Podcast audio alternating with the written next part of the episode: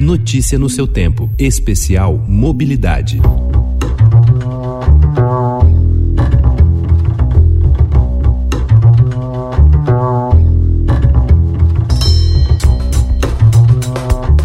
Olá, seja bem-vindo a mais um Notícia no seu Tempo Especial Mobilidade. Hoje, o assunto aqui são os corredores de ônibus. Um estudo da Cipópolis, empresa de tecnologia para cidades inteligentes, em parceria com o Instituto de Políticas de Transporte e Desenvolvimento, revelou que a instalação dos corredores em avenidas com grande circulação poderia reduzir o tempo de viagem em até 30%. As vias usadas no levantamento foram a Faria Lima, na região oeste de São Paulo, e a Celso Garcia, na zona leste da capital paulista. Para entender melhor o impacto dos corredores nas cidades, nós convidamos Roberto Spaces, CEO da Cipópolis, para um bate-papo. Roberto, para começar, por que as escolhas dessas duas avenidas para o estudo? A gente considerou duas é, avenidas aí bem importantes na, na cidade de São Paulo, a Celso Garcia, que fica na Zona Leste, e a Faria Lima, que é uma avenida importante da Zona Oeste. É, a gente escolheu essas, essas avenidas porque elas têm uma grande, tem uma grande quantidade de linhas de ônibus que passam por essas avenidas, então são 28 linhas que passam pela Faria Lima e 35 pela Celso Garcia. Além disso, essas vias são utilizadas por, por, uma grande quantidade de passageiros, né? Então, são 363 mil passageiros que passam pela Celso Garcia e 324 mil passageiros que passam pela Faria Lima. Então, isso testemunha a importância dessas linhas para a mobilidade, a, a, importância dessas vias para a mobilidade uh, por ônibus na cidade de São Paulo. Além disso, são vias que têm onde, que, onde os ônibus desempenham uma velocidade média bem, bem baixa, né? Então, é a velocidade média dos ônibus na Faria Lima no horário de pico é 12,4 km por hora e na Celso Garcia 12 km por hora. Então você tem aí duas avenidas importantes para a mobilidade, por onde passam muitas linhas de ônibus da cidade, por onde passam muitos passageiros da cidade e onde a velocidade desempenhada pelo ônibus é muito baixa, né? Então o impacto é, é muito grande na vida de muita gente que usa essas avenidas para se deslocar. Essas duas vias possuem atualmente faixas exclusivas para os ônibus. Qual a diferença para um corredor? A principal diferença entre as faixas exclusivas e os corredores são que as faixas exclusivas não isolam o tráfego do ônibus do restante do tráfego da via. Né? Então, além disso, as faixas exclusivas são implementadas do lado direito do viário, né? enquanto os corredores são implementados do lado esquerdo do viário. A diferença na prática dessa escolha entre o lado direito e o lado esquerdo é que as, as faixas exclusivas, por estarem do lado direito, sofrem muita interferência das vias transversais é, onde com entrada e saída de veículos particulares, né, que vão acessar essas vias transversais. Então, na Faria Lima, por exemplo, os ônibus circulam pelo lado direito, mas tem muito carro que entra na faixa exclusiva para virar à direita, ou tem muito carro que sai de uma transversal e entra na faixa exclusiva para acessar a Faria Lima. Então, o tráfego do ônibus é muito frequentemente interrompido pelo tráfego local. Quando você transforma a faixa exclusiva em corredor, com o ônibus indo para o lado esquerdo, é, o, o, ônibus sofre muito menos interferência desse tipo de, de, de tráfego local de veículos particulares. E aí, por consequência, a velocidade média que o ônibus desempenha é muito maior. Roberto, e qual a importância desse tipo de facilitador do transporte público em uma cidade como São Paulo? A importância da implantação de corredores na cidade de São Paulo tem diversos impactos positivos, né? Então, o primeiro impacto direto é na qualidade de vida dos usuários daquelas, daquelas vias, né? Das pessoas que dependem daquele viário para se locomover todos os dias. Né? Então, na Celso Garcia, é, são 363 mil passageiros que gastam em média 45 minutos é, para percorrer a Celso Garcia. Eles poderiam economizar até 13 minutos nessa viagem, chegando mais rápido no seu trabalho e tendo mais tempo para dedicar para outras atividades. Né?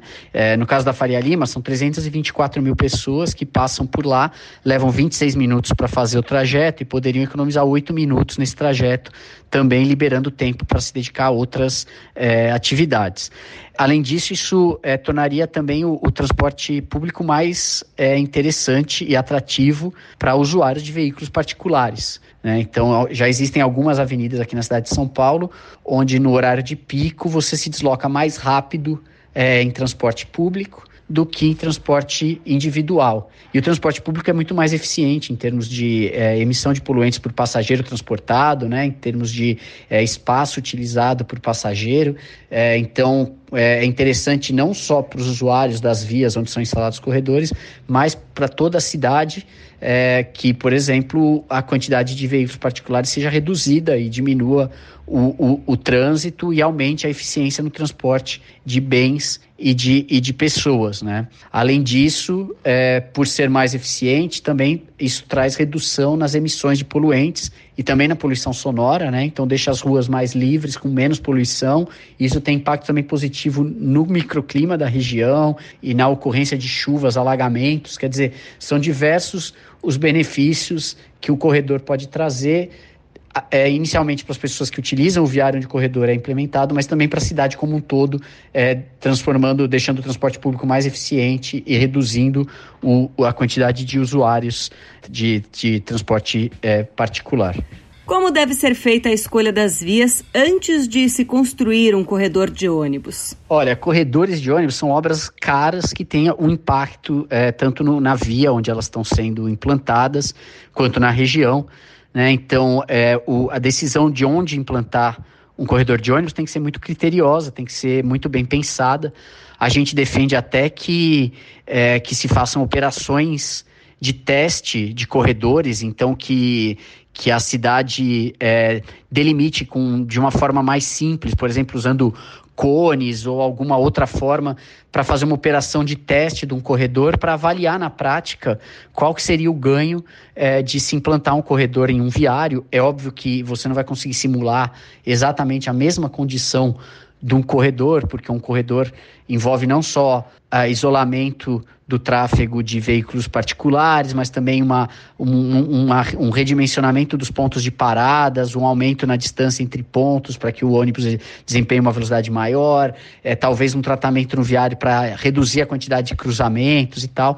Mas a gente acha que você fazendo uma operação baseada em agentes é, de, de engenharia de trânsito e, e cones, você consiga ter uma amostra do que seria é, uma implantação de um corredor e uma verificação na prática se vale a pena o investimento e se vale a pena o tempo para implementar o, o, corredor naquele viário. Né? Então, é, por ser um, um investimento grande, é, o, o, a decisão de se investir esse dinheiro tem que ser feita com muito critério é, e o máximo possível baseado em evidências que comprovem o benefício que aquele investimento vai trazer para a população.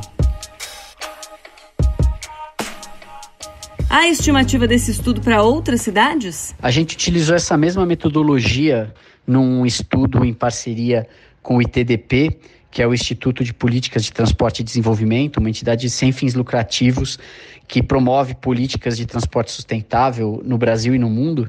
É, e a gente fez esse estudo com eles para mais duas cidades, é, Rio de Janeiro e Belo Horizonte, utilizando essa mesma metodologia.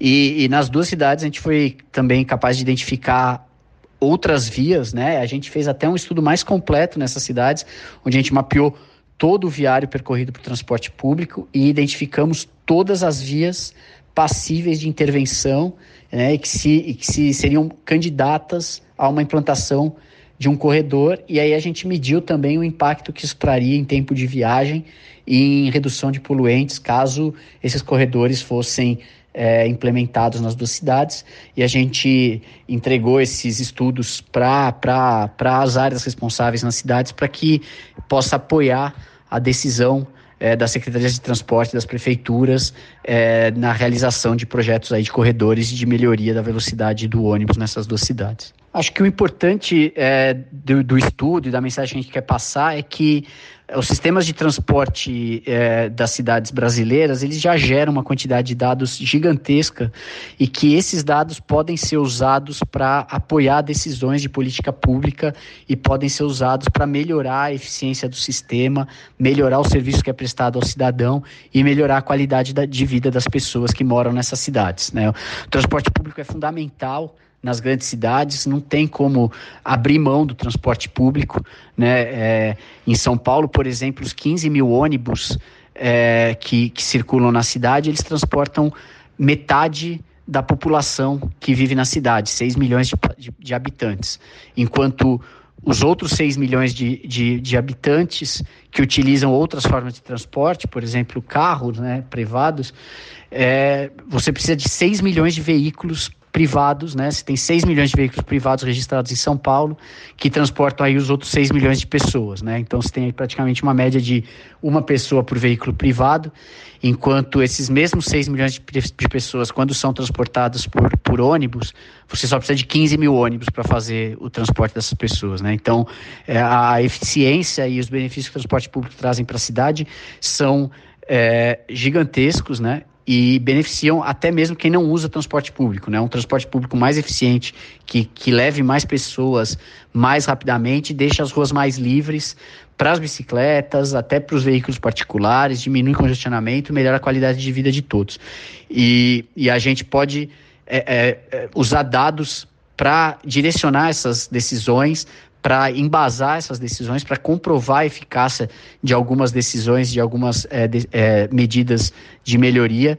É, e, e, e, e, os dados estão aí, eles existem, e um trabalho bom de análise e de científico, né, na, na um, aplicar um pouco mais de ciência na gestão pública e na definição de políticas públicas pode trazer benefícios enormes para toda, toda a cidade, para toda a população. Este episódio teve apresentação e produção minhas, Adriana Simino, edição de Gustavo Toledo e finalização de Felipe Kozlovski.